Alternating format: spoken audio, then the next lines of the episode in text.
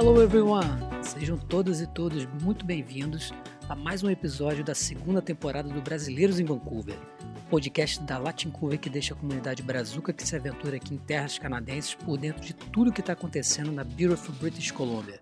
Eu sou o Diego Werneck e hoje vou estar aqui em voo solo, porque a Bruna infelizmente não pôde participar desse episódio em função de outros projetos da Latincover.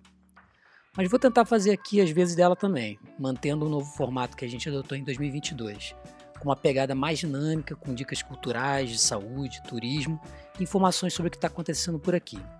Ah, e nunca é demais lembrar, né? Sigam nos acompanhando nas redes sociais pelo arroba Latincover e também no nosso site pelo www.latincover.ca para ficarem sempre up to date sobre muita coisa interessante e útil para a vida de nós imigrantes. Vamos nessa então?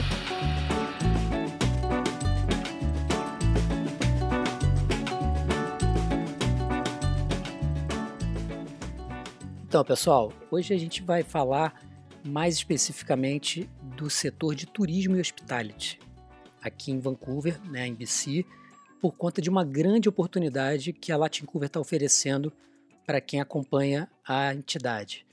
É, a gente está em parceria com a Accenda, que é uma escola de negócios aqui de Vancouver, uma escola com cursos superiores em administração e hospitality, e a ISS of BC, que é a Immigrant Services Society of BC, uma entidade que presta serviços de suporte aos imigrantes, em especial os newcomers, né, as pessoas que estão recém-chegadas aqui ao Canadá, com serviços que vão desde é, as pessoas e as famílias se adaptarem, né, se estabelecerem por aqui, socialização, networking e toda a parte social, até se preparar e conseguir emprego, né, de é, procura de trabalho, preparação, melhorar a língua, todas essas questões, o ISS of BC dá esse suporte de graça para as pessoas que estão chegando ao Canadá.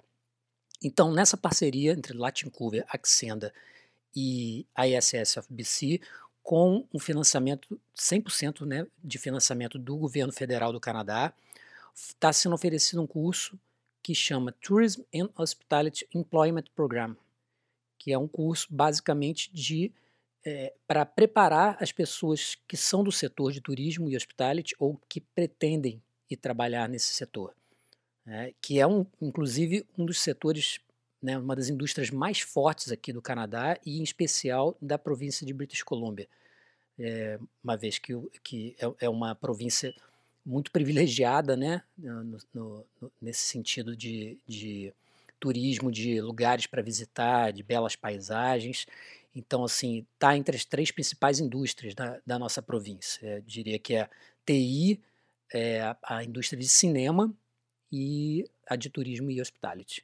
Então, assim, é uma oportunidade muito bacana, muito interessante de você poder se, se formar é, ou se você já tem essa formação no Brasil e experiência ou experiência profissional no Brasil no setor, é interessante também porque aí vai uma primeira dica, porque algumas pessoas nem, não sabem quando estão nesse processo né, de imigração do, do Plano Canadá, aqui no nosso caso, mas a experiência local ela é muito levada em conta. Né? Então, assim, e experiência, entenda-se como experiência não apenas experiência é, de trabalho profissional, mas é, a formação também. Eles, eles consideram como uma experiência profissional um curso superior, um curso profissionalizante ou alguma coisa da, do gênero. Então, assim, se você tem alguma, é, algum curso, alguma formação na área que você pretende trabalhar, isso já conta e já ajuda muito na colocação no mercado de trabalho aqui. Né? Então, assim, vale muito a pena ficar ligado é, nessas oportunidades como esse curso que a, que a Latin Curva está tá realizando. Bom, vamos, vamos, então falar um pouco do curso em si, né, do que, que ele oferece. Ele é um curso que vai começar agora no final de março, então assim, fiquem ligados e, e, e sejam ágeis, sejam rápidos para conseguir uma vaga, porque vão ser vagas limitadas.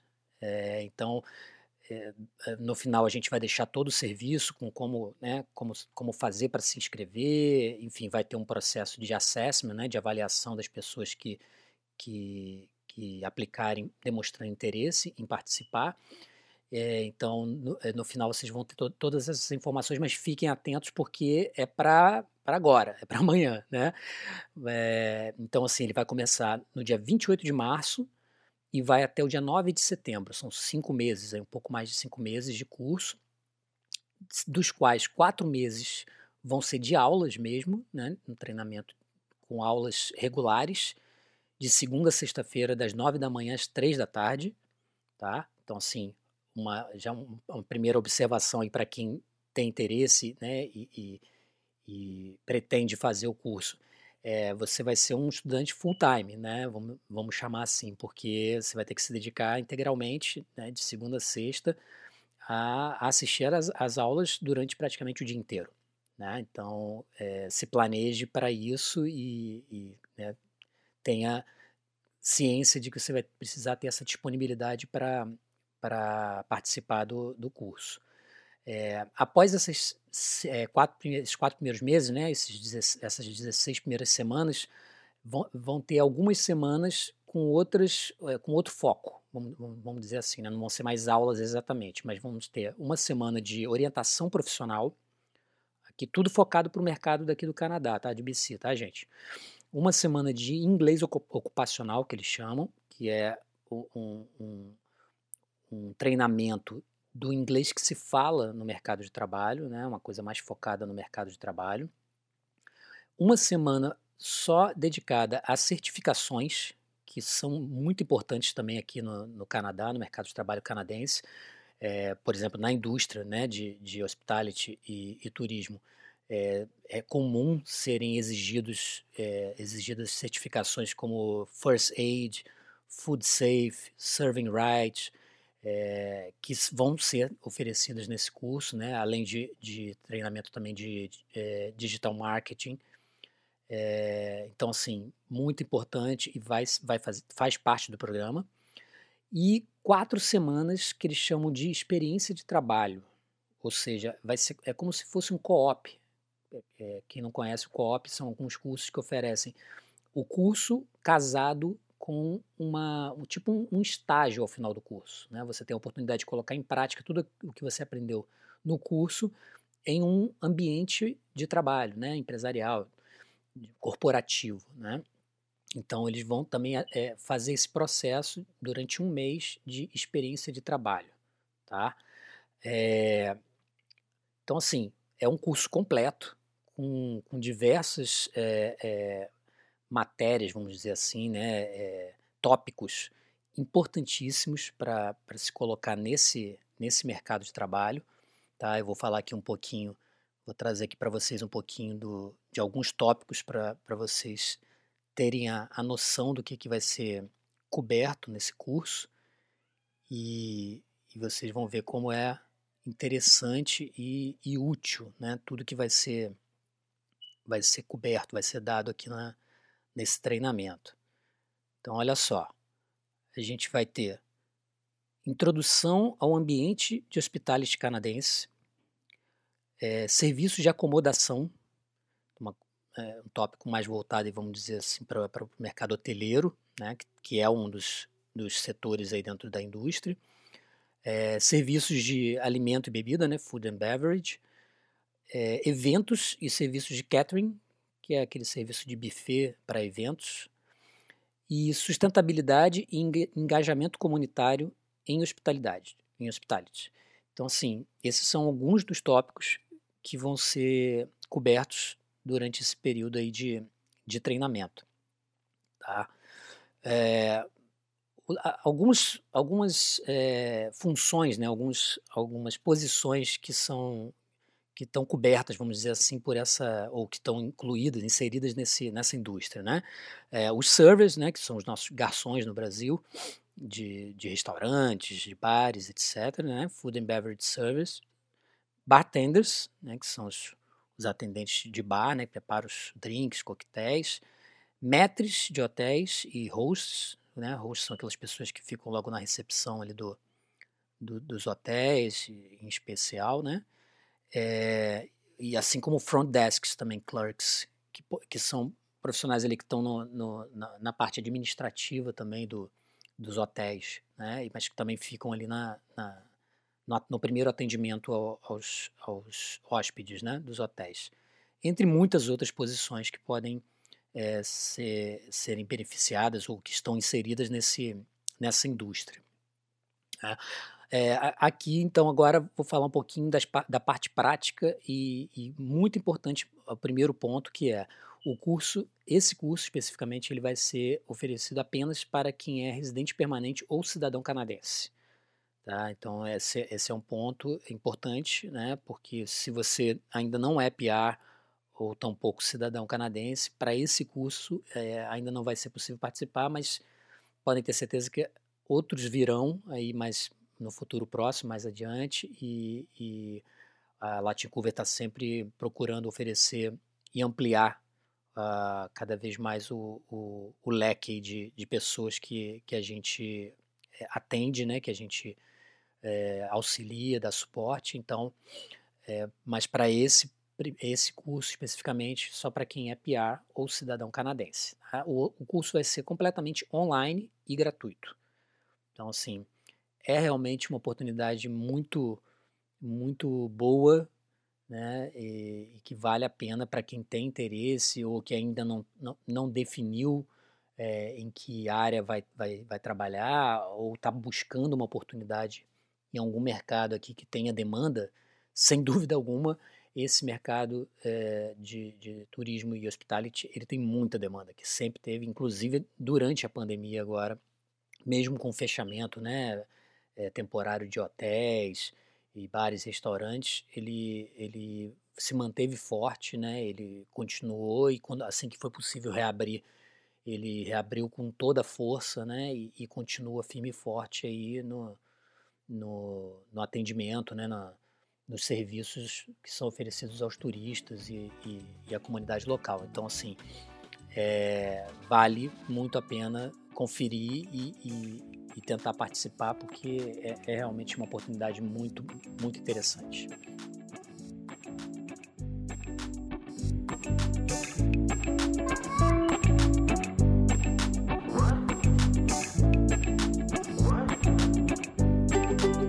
Vamos falar um pouquinho então de turismo e diversão.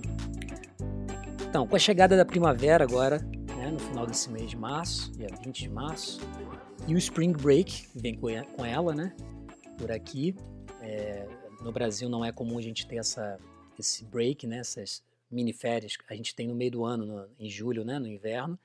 Aqui a gente tem, além do, de, do início do inverno, que é bem ali no Natal e Réveillon, né, tem um break também ali, a gente tem esse agora de março, que é no início da primavera, final do inverno, início da primavera. É, a gente vai estar é, tá em busca de, de atividades, eventos e viagens para fazer nesse período. Né? Então a gente é, são só duas semaninhas de, de break, mas já dá para fazer aquele passeio legal, ir a algum lugar bacana na, na, na, sua cidade mesmo, né? Em eventos culturais típicos da estação das flores também. Então a gente resolveu fazer aqui uma, uma listinha com algumas dicas para vocês aproveitarem é, que o clima está esquentando, né? Ficando florido, bonito, colorido e curtir ao ar livre, tá bom? Vamos lá? E é claro que essa, essa lista está inspirada na primavera, né? aproveitando essa mudança de estação aí, a gente é, fez uma pesquisa e algumas coisas, é claro, a gente já, já sabia, já, já foi, né? Já, já foi conferir, né? Em, em loco, é, como por exemplo a primeira delas que eu vou falar é o Festival de Tulipas. É, assim, acho que é importante fazer um, um, um, uma ressalva, uma ressalva, né? Uma uma introdução aqui para falar que a, a, a, primavera é uma estação, além de ser muito esperada, porque né, vem, vem logo depois do inverno, o inverno é difícil, é rigoroso, né, frio, é, é boa parte do dia escuro, né, então assim, a mudança de estação aqui do, da, do inverno para a primavera em especial é muito esperada por esses motivos, ela é, é impressionante como a cidade fica, né? É colorida de, de flores, as árvores floridas e nossa, é, é, muito bonito, é muito bonito mesmo. E além das, né, da, das, da arborização né, da, da cidade, das ruas, tem vários festivais que acontecem por toda a região né, de, da, da Grande Vancouver, não só em Vancouver. Então, por exemplo, o Festival de Tulipas, que é muito, muito famoso aqui, e acontece agora, é, no início de abril, ele é, tem alguns lugares grandes festivais. É, o, o, um dos mais conhecidos é, é, o de Abbotsford, que fica a 40, cerca de 40 quilômetros de Vancouver, e que infelizmente com a pandemia ele deixou de acontecer em Abbotsford e foi é, movido, né, foi migrado para Okanagan. Quem não conhece a região de Okanagan fica ao norte da British Columbia, indo em direção ali para a divisa com, a, com, a Alberta, né, que é a, a província vizinha aqui. Ali chegando nas Rock Mountains, ali nas Montanhas Rochosas, né? Então é uma região lindíssima, lindíssima, que é muito conhecida também pela, pelas vinícolas, né? Tem muitas vinícolas, muita produção de vinho para quem curte aí os casais ou mesmo os solteiros, né? Que que gostam de apreciar um bom vinho, conhecer Quelona, Vernon, é, assim é quase que obrigatório. E, e, tem agora mais essa atração local que é o Festival de Tulipas que foi para lá. Eu, eu, cheguei aí em, em Abbotsford, em, quando eu cheguei aqui em 2017, a gente tinha acabado de chegar com minha família aqui, a gente foi no Festival de Tulipas de Abbotsford, é impressionante, assim, são muito, é, é um campo enorme com as mais variadas cores de tulipas, é muito bonito, muito bonito mesmo, vale muito a pena o passeio para crianças, para famílias, para solteiros, casais, não, não, importa, assim, é, é, é muito legal. Um passeio assim de um dia que vale muito a pena fazer. E além de, de Abbotsford, que agora foi para Okanagan, é, tem o de Chilliwack, que é o maior, é o maior é, festival de tulipa aqui da província de BC e que ainda está acontecendo, vai, vai começar a acontecer agora. Eles não têm datas fechadas, né, de quando começa, quando termina, porque depende da, né, da, da, das tulipas brotarem, né, delas florescerem. Então, é, mas geralmente é né, a partir do início de abril, meado de abril e vai até entre maio. Né? Então, fiquem atentos é, a essas atualizações. É, os, a gente vai deixar os links do desses festivais aqui na, na descrição do, do nosso podcast, tá? Para vocês consultarem e não deixem de ir, não deixem de ir porque é muito, muito bonito mesmo. E outra, outra dica interessante nessa mesma linha é do, de cereje, das cerejeiras. É, muita gente pode até estranhar, né? Porque as cerejeiras, para quem conhece assim, de, de, de flores e dessa parte, é, sabe que as cerejeiras são, são flores é, naturais do Japão, né? elas não são naturais daqui, mas é uma história até muito interessante que aconteceu, porque é, as primeiras cerejeiras aqui em Vancouver foi uma, uma leva de 500, 500 mudas que vieram do Japão como uma homenagem do, do governo japonês, do povo japonês, aos soldados é, japoneses canadenses que serviram na Primeira Guerra Mundial. E aí, forma, como forma de homenageá-los, eles mandaram 500 mudas de cerejeiras que foram plantadas aqui pelo Park Board aqui de Vancouver. E isso fez tanto sucesso, né, foi tão bonito, as pessoas ficaram tão impressionadas, que isso foi na década de 30, 1930, que 20 e poucos anos depois, na década, no final da década de 50, o consulado japonês doou mais 300 mudas. Né? E assim e aí a partir daí o, o governo daqui, né, de, de Vancouver, de BC, é, começou a, a, a, plantar mais e mais, né? Porque foi fazendo muito sucesso, porque é muito bonita, né? É uma árvore muito bonita mesmo, faz um efeito visual incrível. E quem conhecer Vancouver vai, vai perceber assim nessa época que vier, vier Vancouver na, na, na, primavera vai perceber porque é gritante assim, né? É muito é, você é, se depara com árvores lindíssimas, todas rosas, assim, brancas e rosas, assim, enormes, com copas enormes. É um efeito visual lindo mesmo, que dá na, nas ruas, né, no, pela cidade inteira.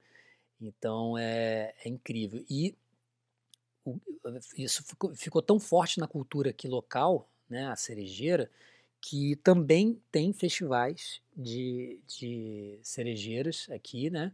Eles chamam de Cherry Blossoms, Vancouver Cherry Blossoms é, Festival, é, inclusive num jardim japonês que tem aqui na, na, em downtown, em Vancouver, que é considerado o, o, maior jardim japonês, o mais fiel, né, vamos dizer assim, jardim japonês fora do Japão.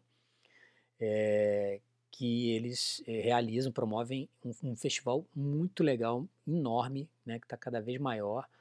É, hoje em dia tem até passeio virtual, cinematográfico, tem uma série de eventos. Eles fazem um piquenique, um big piquenique no, no David Lam Park, aqui também em Yale Town, reunindo muitas pessoas.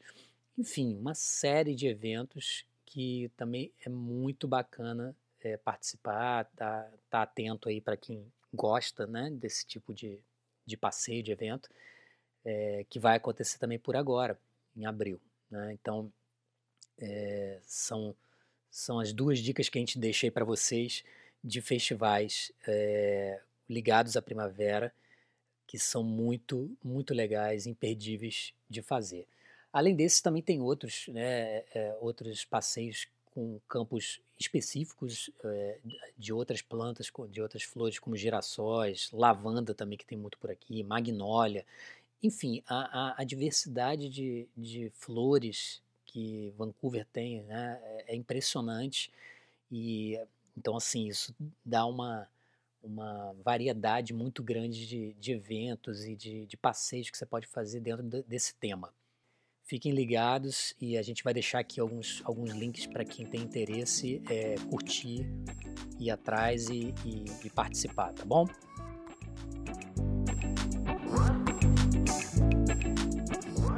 Bom, hora de falar sobre vacinação do Covid.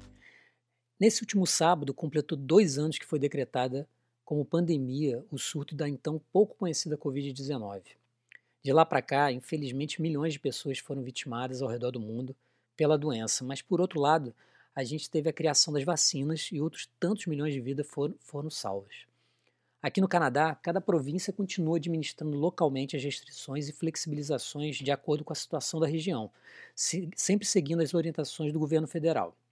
Em BC, recentemente, a gente teve o anúncio de importantes flexibilizações das regras, tanto para a entrada de viajantes com relaxamento parcial de testes e período de quarentena, quanto para o uso de máscaras em locais fechados para aqueles totalmente vacinados. Inclusive, isso é um fato curioso, porque depois de tanto tempo, né, com todo mundo usando máscara, e até, é até estranho ver um monte de gente sem máscara, eu confesso, assim. É, ainda não são todos que se sentem confortáveis né, e seguros em sair por aí sem a proteção facial. Então fica meio a meio, alguns de máscaras, outros sem. Mas aos poucos a gente vai tentando voltar a uma certa normalidade, dentro do possível mesmo que a pandemia continue e ainda existam riscos de contágio. Né? No entanto, é importante ressaltar que essas medidas de relaxamento das restrições têm muito a ver com o contínuo crescimento nos números da vacinação. A última atualização do governo de BC, divulgada no último dia 11, sexta passada, mostra que mais de 93% de pessoas elegíveis acima dos 12 anos de idade já tomaram a primeira dose e 90% a segunda dose na província.